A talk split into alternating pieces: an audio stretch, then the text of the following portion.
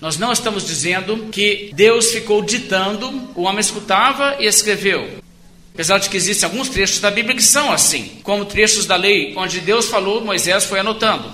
Só alguns trechos da Bíblia são assim, e nessas partes da Bíblia, na verdade, nós temos uma citação direta de palavras pronunciadas por Deus audivelmente para o autor. Sim, tem trechos da Bíblia que são assim, mas a maior parte da Bíblia não é assim. E as demais partes e toda a Bíblia é escrita sob inspiração de Deus, no sentido que Deus conduziu o autor para escrever as suas palavras.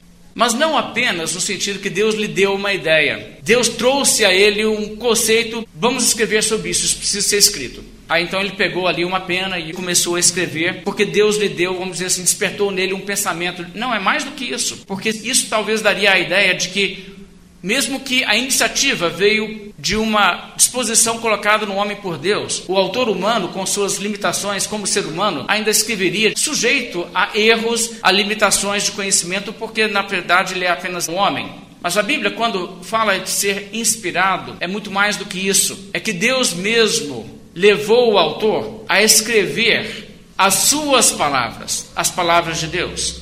Mas nós não queremos dizer também com isso que os autores entraram numa espécie de transe, acordaram algumas horas mais tarde com uma coisa escrita e olharam e disseram: oh, o que aconteceu aqui? E nem estavam ali escrevendo com uma força, segurando sua mão e fazendo como coisa que se o autor tivesse ali coçado o nariz e largasse a pena, coçando o nariz, a pena ia continuar escrevendo, ele voltaria e continuaria segurando a pena. Não era assim. A Bíblia mostra que a inspiração é Deus, através da mente humana, revelando a verdade ao autor humano e o guiando e superintendendo ao escrever, de forma que ele escrevesse exatamente o que Deus queria que ele escrevesse, sem cometer nunca nenhum erro, sem corromper a mensagem de Deus, mas transmitindo perfeitamente aquilo que Deus buscava comunicar, apesar que o ser humano estava ali atuando e escrevendo naturalmente usando a sua personalidade. Agora, sendo a palavra de Deus, a Bíblia é então a verdade. Deus não engana, Deus não mente. Se a Bíblia é a palavra de Deus, ela não contém nada que vai ser mentiroso, nem para deliberadamente enganar, e nem porque o autor achava mesmo isso, mas ele se enganou. Então, no fato que ele se enganou, ele errado pode também te contaminar com uma ideia errada. Não, não existe isso na Bíblia,